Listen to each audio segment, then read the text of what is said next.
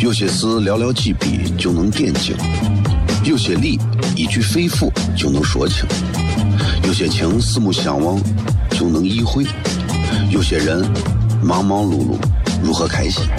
每晚十九点，FM 一零一点一，最纯正的陕派脱口秀，笑声雷雨，荣耀回归，包你满意。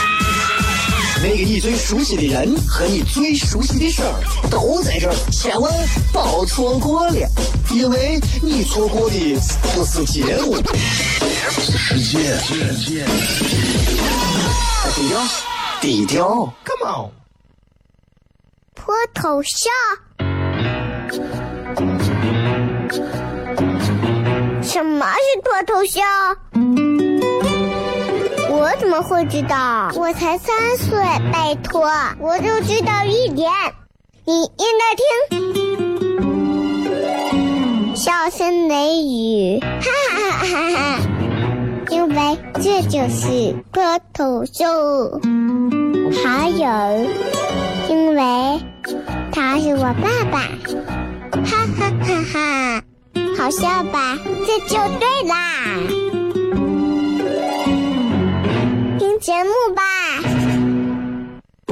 好了，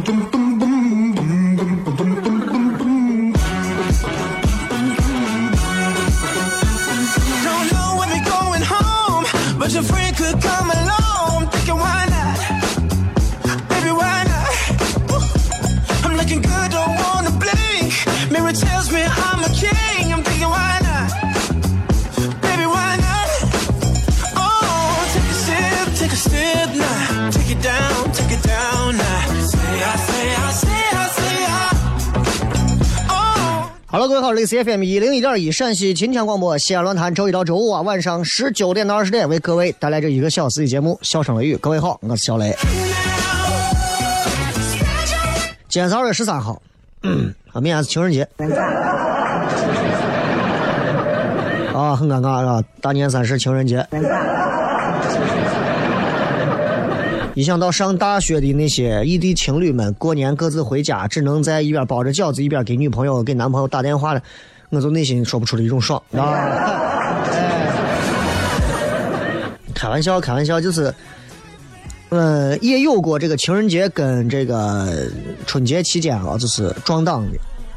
我记得有过大年初二、初三的，也有过情人节在这个年前的，也有年后的，都有。反正我是觉得，就是一到说是这二月十四商家的噱头啊，明天这个年三十商家的噱头，反正我给你就这么讲，明天肯定是车多人多。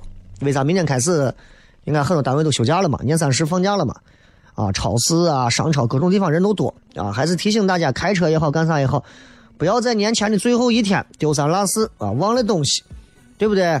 哎，就把自己手机啊、钱包啊、钥匙啊、贵重物品呀。媳妇儿啊，娃呀，能拴上就拴上，哎，千万不敢说，到时候，对吧？突然因为个啥情况，哎呀，啊，钱包不见了，手机不见了，到时候，对吧？钱倒是不多，但是很尴尬，对吧？这 过年过的，你说对吧？你这红包抢完了，你都忘了提现了。今天咱们微博还是有互动话题啊，算是年三十前的。最后的这两个，啊啊，年二十八，明儿是年二十九，对，后是年三十，啊。这个，今天我们要说的互动话题是这样，一句话说一说，你觉得自己今年跟去年比有什么明显的变化？我跟你说，我去年跟今年比有啥明显的变化？我明显的变化就是，嗯，不太，呃，就是不太，怎么讲？更会根据自己的节奏去做自己的判断和选择。有时候你想，有时候我们会痛苦嘛，对吧？就是误以为这个世界一定是讲道理的，所以很多人就是只要做做的事情是对的，说的话是真实的，啊，你认为你就一定会得到世界的认可？不是的。完全不是这样的。你说真话，做正确的事情，只能对得起自己的心，但是并不会被这个狡猾的世界珍视。不过也没有关系啊，我觉得无愧于自己的心就够了，不要奢求怎么样，知道因为世界是没有空理你的。对不对？所以大家就是，我觉得心态放好啊，新的一年里头，让自己学会给自己好好的洗个脑，让自己能够完全的按照自己的想法去做一些事情，而不要随波逐流啊！这也是咱节目一直在推给大家的啊。呃，这段时间一过年，你看到这个很多的这个路边摊都没有了。早市早上，你看拜年啊，一大早的没有一个早点摊儿。今儿谁敢早上在这摆摊儿，我跟你说，你卖五千万米线都能卖掉，对吧？因为早上没有人摆摊儿。年初五、初六，或者甚至是年初七到初十五之间，正月初七到十五之间啊，只要有早上的这个早早餐摊，咦，生意好的很。啊，我有一段时间之前在俺屋楼底下吃过胡辣汤。还有一段时间，因为胡辣汤我不是特别喜欢吃，我爱吃的就是，要不然就是豆浆油条，哎，我爱吃个这，老在他家吃。然后有一段时间我走路老绕着他，啊，就女老板我老绕着，我媳妇讲说你老绕着人家干啥？是前女友？我说不是，那是以前咱小区楼底下早点摊的老板，你没有吃过你不知道。最近没在他家吃，你都不好意思在俺面前凑，你知道。新浪微博以及我的个人微信公众号都可以搜索“小雷”两个字啊！咱们休息一下，回来开片。有些事寥寥几笔就能点睛，有些力一句肺腑就能说清，有些情四目相望就能意会，有些人忙忙碌碌如何开心？每晚十九点，FM 一零一点一，最纯正的陕派脱口秀，笑声雷雨，荣耀回归，包你满意。那个你最熟悉的人和你最熟悉的事儿都在这儿，千万别错过了，因为你错过的不是节目，是世界。低调，低调，Come on。脱头像？什么是脱头像？我怎么会知道？我才三岁，拜托，我就知道一点。你应该听，笑声雷雨，哈哈哈哈！因为这就是脱头秀。还有，因为他是我爸爸，哈哈哈哈！好笑吧？这就对啦。听节目吧。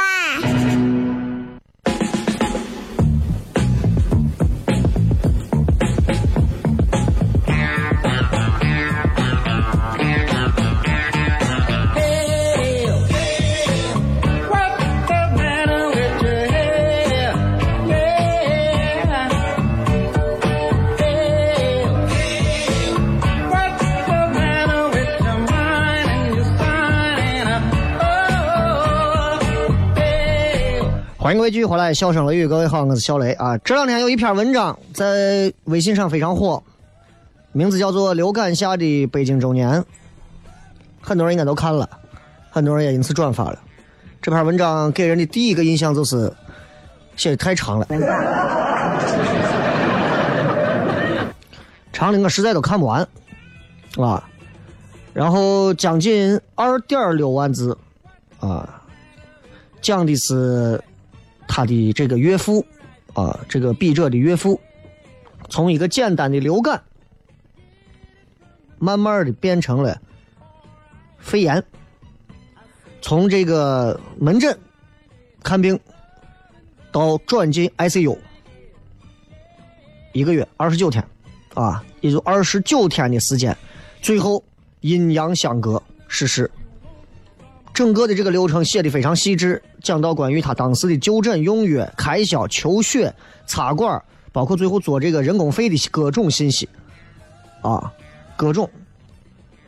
然后你知道，就是这么一个很简单的、很简单的这么一个事情，然后在自媒体上引爆了一个，反正是我觉得挺大的一个转发量，啊，也爆炸了，对吧？就是你要知道。确实是这个文章，我相信很多朋友应该看了，也有一些朋友没看。然后我就想着借着这个文章，其实这个文章里头包含的信息量极其大。他讲到了，呃，老人，讲到了现在的年轻人，讲到了人们的观念，对于医院的观念，讲到了现在就医就医环境，人们对于医院以及对于这个呃自身病情的这样的一些态度看法，非常细致，非常细致。你看完之后的一个最大的一个感触就是，你应该认识几个做医生的朋友。同样，你看完这个有一个最大的认识就是，你绝对不会让你娃今后去当医生。就很矛盾，你知道，很矛盾啊。反正我跟你讲，就是，但是看完这个东西之后，我希望大家如果去看，就把这当成一个，嗯，一个事件去看。当成一个个体的事件去看，千万不要被其他的一些所谓的文字文章裹挟，然后一洗脑一上脑呀，说的太对了。因为你知道，所有在微信朋友圈里头，人们看过的文字都有一种魔力，很容易给人们洗脑。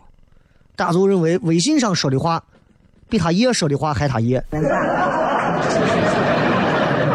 哎，我们很多人都有这个毛病啊，对吧？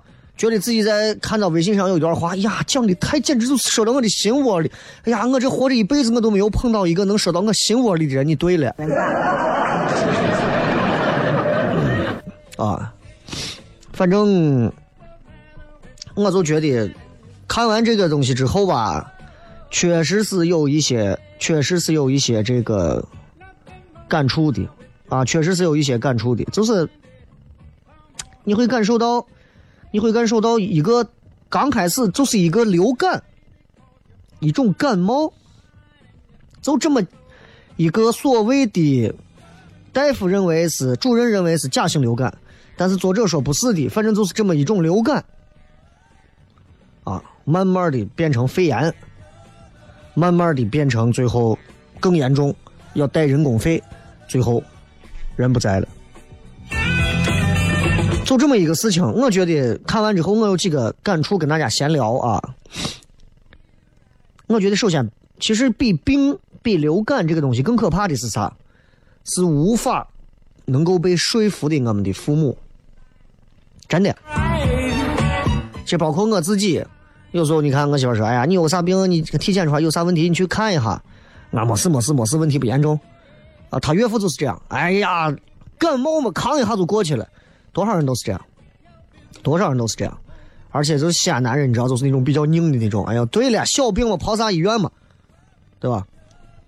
然后 这个文章看完之后，大家会有一些反思。当然不是说一定要大家要立刻改变怎么样啊，就是可以去反思一下。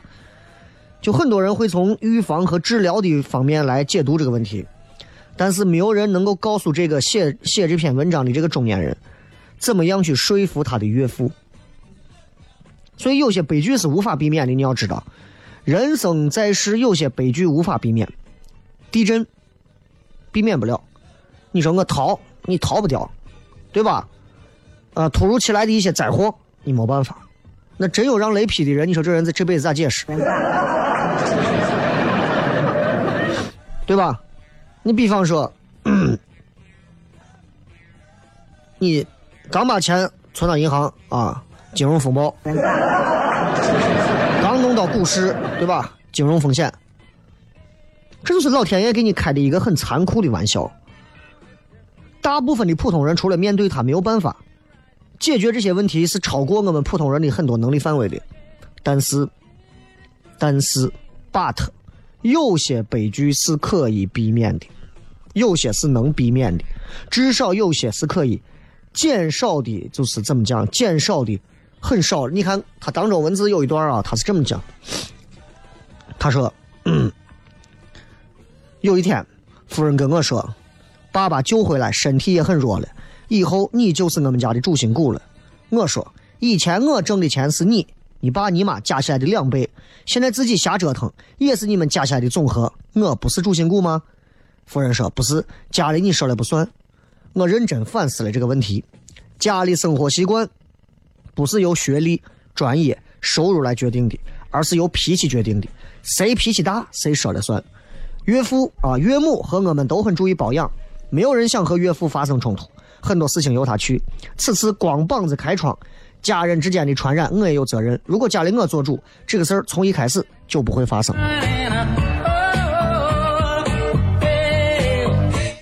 你就从他这段文章当中的描述，你就能感受到，这个男主人公他是一个其实很清醒，但他是一个非常痛苦的一个清醒的人。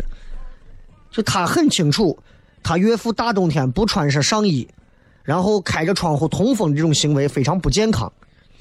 他知道如果不把生病的老人隔绝，对家人尤其是孩子多危险。但是，他能怎么办呢？举个再简单的例子，就好像你老丈人或者是你丈母娘啊，给娃喂饭、稀饭啊，舀一勺子稀饭放到自己嘴里头过一遍，然后再给娃吃。你明明知道这个是不对的，可是你不能说，为啥家里头是你老丈人或者丈母娘说了算？那么你想，如果你的这个老丈人或者丈母娘有一天生病了，你说话在他面前就是个屁用不顶，知道吧？一个连关窗户这种小事儿都没有办法实现的人，你怎么能说服他的岳父去预防感冒和吃药啥的？不可能。所以很多人在底下去指责男主，男主啊，就说你这不作为啊啥。其实他很努力了，在不激怒父母的前提下去协调，啊，没办法，对吧？如果不是因为最后这个结果闹成最后人不在了，他所谓的那个关窗子。带娃出去的这个提议可能会被父母认为说你这是没事找事嘛，对不对？通过这一点上，我就想说，大部分的中国子女，特别是有孩子而且是父母来照顾自己孩子的人，我相信咱们都清楚有一点：说服父母，特别是说服你配偶另一半的父母，有。擦擦的多难！你在努力工作，你在辛苦工作，你娃在人家父母手上，天天给你带着，能说话吗？吃人手短，拿人嘴短，啊，娃人家带着你啥都短，对不对？孝顺，孝顺，啥叫孝顺？中国传统意义上说的人一定要孝顺。其实有时候我仔细想想，我觉得挺害怕的。孝，啥是孝顺？孝就是顺，你要顺着老人来。老人八十九了，喜欢抽雪茄，顺着来，这叫孝顺。你为了给老人看病，把老人送到医院插个管子做体检，你这叫不孝。我们很多人都是这样的呀，我们很多人都在被这样的一种观点，会活活害死人的呀。不客气讲，中国现在很多家庭的一些主要矛盾，其实就是这样的一个矛盾。什么矛盾呢？就是成人子女对现代独立生活的需求和父母的控制欲和愚昧固执之间的所谓的矛盾，对不对？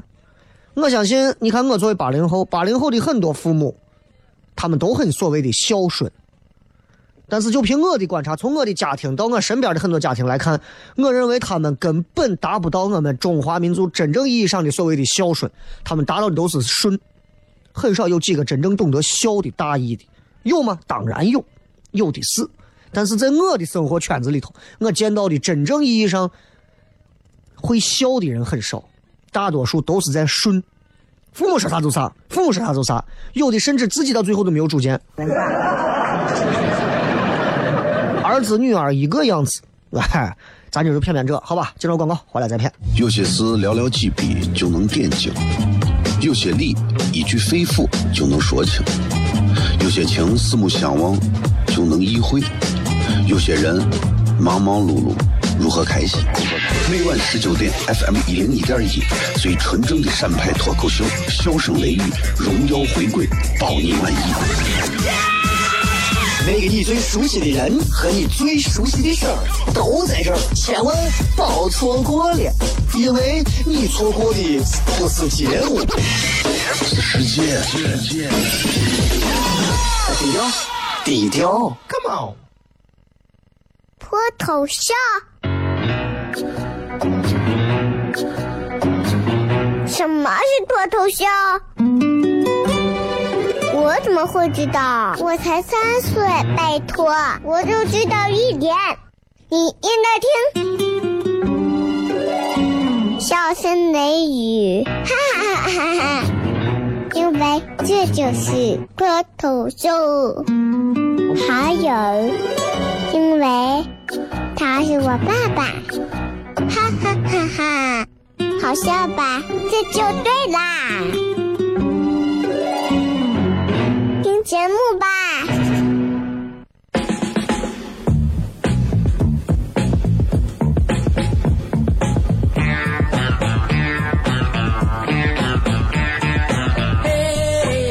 欢迎各位继续回来，笑声雷雨，各位好，我是小雷。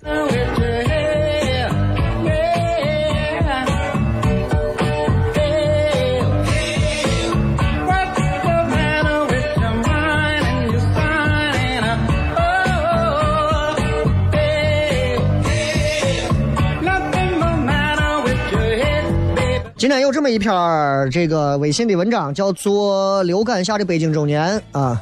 很多人可能会在春节这几天会把这个当成一个茶余饭后的一个，因为它确实紧贴着当代中国百姓生活里面最难以言表的一些东西。因为我们每个人都在，尤其是八零九零后，现在已经成为社会中间、家庭的中间。你会慢慢看到父母老去，你会离所谓的医院和医疗资源这一块的东西，即便你再不想触碰，你会接触的越来越频繁。你也会发现，认识几个有医院的关系和朋友是最必要的，因为你可以好几天不吃饭、不吃肉、不吃泡馍、不听段子，你总得去一趟医院，而且你不去能把你难受死。人就是这样，有时候我看着，你看我看俺屋就在西京医院对面啊，我就我父母家，然后我有时候一小时候在这打桥了干啥，我就整天说呀，我说你看这 C 大这医院开多大的啊，这么大的，这么多人来看。你说医院也从来不打广告，对吧？从来都不用打啥广告。五湖四海的人来看，唐都 C 大的这全国有名。你到北京再去看协和，对吧？就文章里头说的协和，我都是给谁看的？非富则贵的人，你才能都盯着我床位，你普通老百姓能盯得上？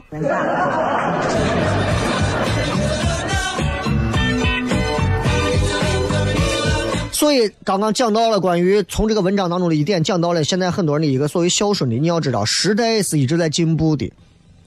客观的讲，父母那一代人的认知水平是不可能强过成年的子女的。也就是说，如果你现在已经三十岁或者三十岁以上了，你父母那一代的认知，我敢保证不会超过你，除非你说你从啊九岁开始辍学，然后在外头杀人放火啥的。但是你要知道，This is China。China Chinese parents 中国式的父母是绝对不会允许有反对意见的，明白吧？明白吧？啊，不大到一个国家，小到一个家，对吧？One world, one dream，同一个世界，同一个梦想，你不能胡说。中国式的父母更是这样，你不能有反对意见啊！你咋？你学历高咋？你长啥？啊？你阅历多？你长啥？专业知识再丰富，你长啥？哎呦，你再有名，你长啥？你是我娃，就得听我的，就是这样。This is it。那，对吧？我说转基因有害，那就是有害。我作为父母，我说偏方能治病，喝尿能治病，那就能治病，对吧？我说通风可以换气，那就是可以换气。我说不传染，没事，我就是不传染，没事。所以。大部分的父母，啊，就是来看孩子的这个家庭，基本上就是会陷入很尴尬、痛苦的一种境地。从感情上来讲，其实子女是会感谢父母对于家庭的付出，他们在原本应该悠闲的晚年，在付出自己的心力、气血，干啥？养育自己的孙辈儿。但实际上呢？实际上，在缺乏自信和边，就是怎么讲，就是边界感，你知道吧？这样的一些父母，他们会把那一代人有些传统的、落后的和充满伪科学的生活方式侵入到子女的生活里头去，现代生活里。所以，很多的父母就在孝顺这种冠冕堂皇的理由下，让生活回到了父母们熟悉的那个模样。用个最简单的例子，你就能听懂了。你们小两口带出去的娃穿衣打扮，和让他爷他奶或者他姥他姥爷带的娃穿衣打扮，你们心里很清楚差多少。差的绝对不是一个啊，北京三里屯到长安去，五木斜栏，嗯，不是差那么远个距离，差的更远，差的很远，对吧？但是我说这些东西，你们不要认为说我对父母咋，我不是要责备父母，他们有他们的羁绊，没有办法。每一代人都有每一代人的局限，我们这一代人的局限我都看清了。八零后的局限，我告诉你，都死都死到微信这儿了。这辈子八零后如果还能在网上扑腾一下，啥时候把手机客服了，就能扑他了，对吧？父母一回来就喊，就知道整天抱着手机。父母现在整天都抱着手机，好不好？所以，父母的认知，父母的这个他们的这一代所有头脑里的东西，其实是脱离不了他们的时代境遇的，对吧？他们也是受害者呀，他们甚至可能是更大的受害者呀，对不对？但是，教育娃其实跟面对父母是一样的，你过度的纵容孩子，你会养出逆子。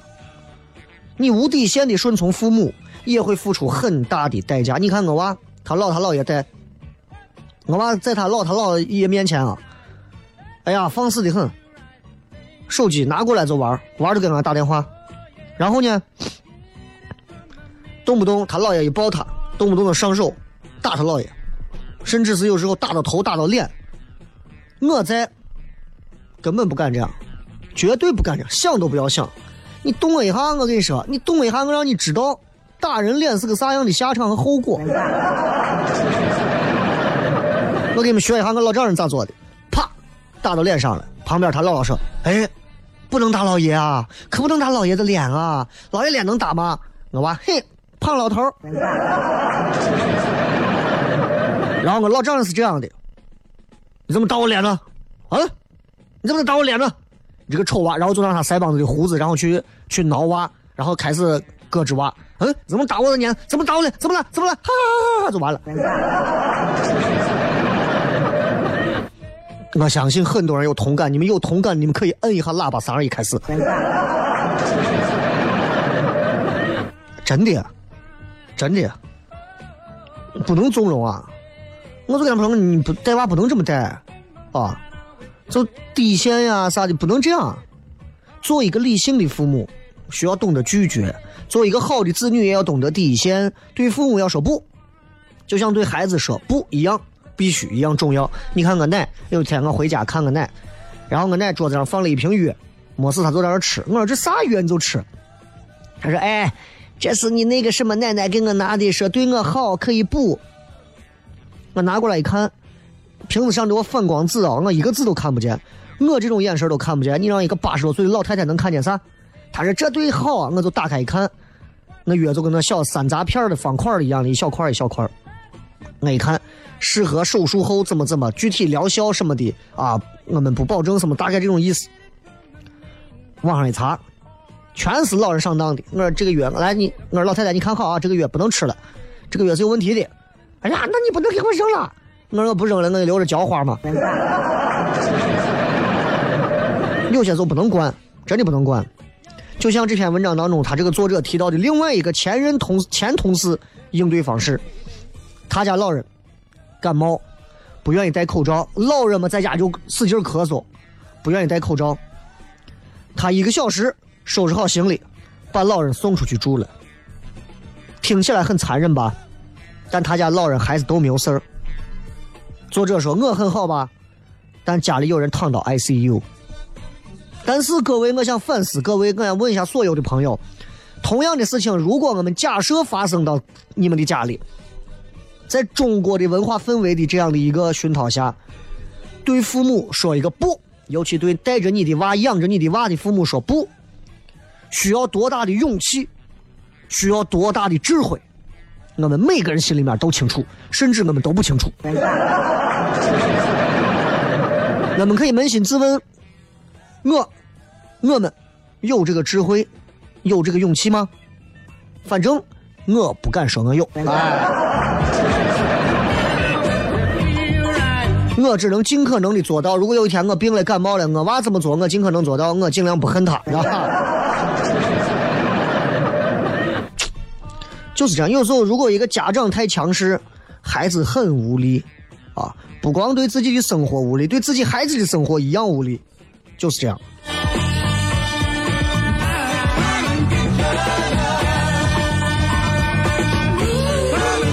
你要知道，作为我作为一个八零后来讲，父母父母眼中认为他们认为最满意的沟通，实际是啥沟通？就是很多人会说：“哎呀，咱现在跟娃之间都有代沟，咱现在跟娃都有代沟。”我心想，我的妈呀！就我父母这一辈儿，他们以前我小一点的时候，还上大学时候，他们就一帮阿姨、一帮一帮叔叔在那聊，就说：“哎，咱现在跟娃们聊不了啊？”或者一帮子我大姐大妈的那种，咱跟娃聊不了，为啥？咱跟娃有代沟，我跟娃聊不成，咦，娃都不愿意听咱讲啥。你们想一想，你们这些现在已经到六十左右的，你们这些家长们想一想，为啥跟你们的娃这辈子都没有打通一个沟通的渠道？因为在你们的认识当中，沟通实际上就是。服从，但问题在于，他们那一代的父母也是那么教育他们的，他们就是被服从过来的，他们不会认为有任何问题啊，any problem no problem，啊，就是这样，所以希望大家，嗯希望大家都能通过今天的节目略有反思，祝各位开心快乐。笑声雷雨，休息一下，回来之后开始互动。有些事寥寥几笔就能点睛，有些理一句肺腑就能说清，有些情四目相望就能意会，有些人忙忙碌碌如何开心？每晚十九点，FM 一零一点一，最纯正的陕派脱口秀，笑声雷雨，荣耀回归，包你满意。那个你最熟悉的人和你最熟悉的事儿都在这儿，千万别错过了，因为你错过的不是节目，是世界。低调，低调，Come on，脱头像？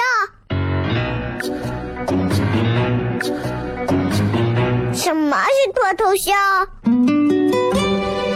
我怎么会知道？我才三岁，拜托，我就知道一点。你应该听，笑声雷雨，哈哈哈哈！因为这就是脱头秀。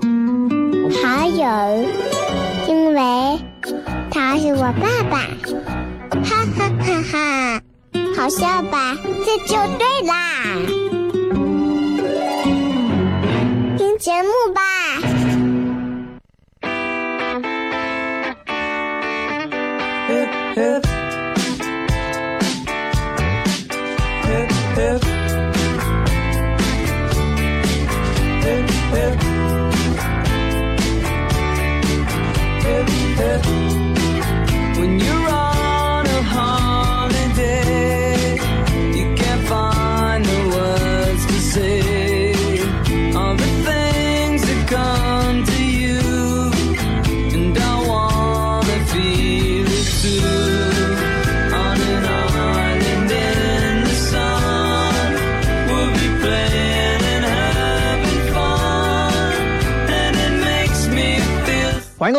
来，笑声雷雨，各位好，我是小雷。正在收听到的是由来看一看各位发来的一些有趣留言，一句话说一说，你觉得自己今年跟去年比有什么明显的改变？这个 QS 啊 GS 说眼睛度数变高了。哎呀，这个现在这个我觉得就是有一些啊，有一些这个产业啊，真的是会越来越好。你比方说这个做眼镜啊，做这种近视镜啊，包括是眼睛方面的一些，其实大家真的要注意你眼睛方面的一些疾病啊。就是有的人，我忘了上次说谁来着去看病，就是眼睛的病啊，说弄着弄着看不见了。就是晚上千万不要在黑灯瞎火的时候盯着手机看，对视网膜的刺激非常大。你们可能认为没事，认为可能能用一辈子，但是万一出个啥问题？眼睛这东西你看不见了，你试一下，对吧？你先练一练盲僧打野，对不对？那很难，那很难。嗯，爱谭美说：“咦，我新的一年的改变，我更怂了。”哎，我也是。说心里话，我也是。我觉得怎么讲呢？我觉得，反正呃，就是怎么说啊？就是在这么一些这一年到一年的这个改变当中，我觉得我自己其实有一些地方，我也觉得我现在就是越来越怂了。要仔细想一想，就觉得也不配天天在广播上去给别人讲这个讲那个，对吧？但是我想一想，我是个娱乐节目，我没有想跟你们讲啥呀。你们任何时候记住，《笑声乐语》是一档逗人开心的娱乐节目。如果你不开心，你想一想，是不是我真的水平那么差，或者是你真的真的心智不好？因为不是所有的事情靠听娱乐节目都能开心的，对不对？还有很多人说自己胖了啊！我今年应该是我啊，是我近五六年最胖的一段。我现在的体重，我前两天才称完。一百四十一，一百四十一点几，啊！你要知道，我曾经的体重我一直是维持在一百三十四到一百三十六，然后我胖了五六斤、六七斤，就给人一种特别矫情的感觉，是吧？啊，其实还是要稍微减一减，还是要减一减。就是我，我其实一直是比较偏瘦的，但是我主要你要西北人吃饭吃面。长的都是肚子，让男娃女娃喝个啤酒啥的，长的都是肚子。你小女娃瘦瘦的也是脂肪肝，都是这样的，所以还要注意，要注意。这个说今年比去年更穷，嗯，我跟你一样嘛。今年比去年穷有这么三种可能：第一种换了个单位啊，没有更好的固定收入，越来越低了；第二种你可能有更好的机会投资，手上拿的现把越来越少了；第三种你借钱了嘛。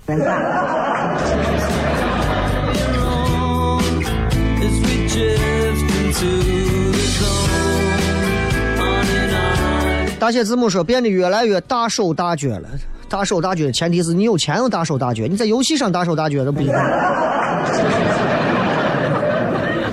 啊，还有说是明显感觉自己更累了，我我有那么两年感觉自己没有两年有那么半年感觉自己很累，然后过了那个坎儿之后，慢慢捋顺了之后，会发现其实很容易，因为你不要去关注那些太多没有意义的事情，去做太多没有意义的东西。今年。从去年到今年，是我努力的在奉行，努力的在打造我自己人生路上非常舒爽的一种节奏感，就是尽可能只做我喜欢做的事情和我能够做出成绩的事情，尽可能的去拒绝或者去推掉那些我既做不了，而且我很抵触，而且我做了不开心，而且我做了还不会有任何成绩，更挣不到一毛钱的事情。你可以说我是现实主义，但我告诉你，我这不是现实主义，我只不过是为了提高我的质量罢了。谢志龙说：“我担心的更多了。哎呀，这一年一年，人懂的事儿越来越多了，了解的东西越来越多了。人一长大，就学会害怕了。人一害怕，就知道哪些东西能碰，哪些不能碰了。所以为啥说小孩的时候，人家说，对吧？”小孩的时候年少轻狂啊！你啥时候见过一个说八十岁对吧？古稀轻狂没有？因为人年轻的时候可以不计后果的做事情，可是成年了之后，人们会因为 可以预料到很多的后果，在努力的去想怎么样规避那些后果的思考当中，感觉到疲惫，最后都不知道在想了个啥。还有身体变差的，还有变穷的啊，很多。我看几个，这个说雷哥，呃，作为丰东新城的镐京村的人，必须要跟你说，镐京这两个字拼音是镐京，the first captain of the Zhou dynasty。我刚念的不是镐京吗？我刚才要读的是镐京吗？前两天给他们西咸新区主持一个活动，然后他们很多人说，你到前头那条路上，到镐京那一关。我说为啥要搞基？他说是镐京。我说啊，我说那不是封号封号念镐京吗？他说俺们这都念镐京。对不起，给大家承认一个错误，承认一个错误。我很容易被洗脑，但是的确是念号，封号二都，哎，封号二城，对吧？封京、镐京，两个皇帝，两个王在这分别建都，哎，谢谢啊，谢谢提醒啊，嗯，你这么这么直的性子，今后新年不好混啊。嗯，夜班出租车司机前段嘉西南政府补贴每辆车每天一百的补助，现在让很多车主独吞了，找各种理由借口不给司机，大家都共度难关扛过来了，瞬间感觉当老板的心怎么那么黑？老板心不黑啊？你们接下一句。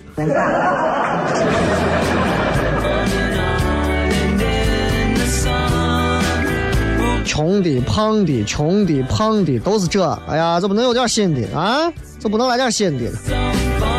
不管怎么讲，新的一年到了，对吧？这个大家的改变还是要多的。不管是改在哪一种，我都希望的是那种断舍离的改变，把那些不有没有必要的、多余的、无趣的都扔了。真的，留下那些真正有用的，咱们撩起裙子、撩起裤子，咱们上路嘛。感谢各位收听《笑声雷雨》，今天是年前的倒数第二期，明天晚上还有一期。听完之后，咱们就好好的过年了，拜拜。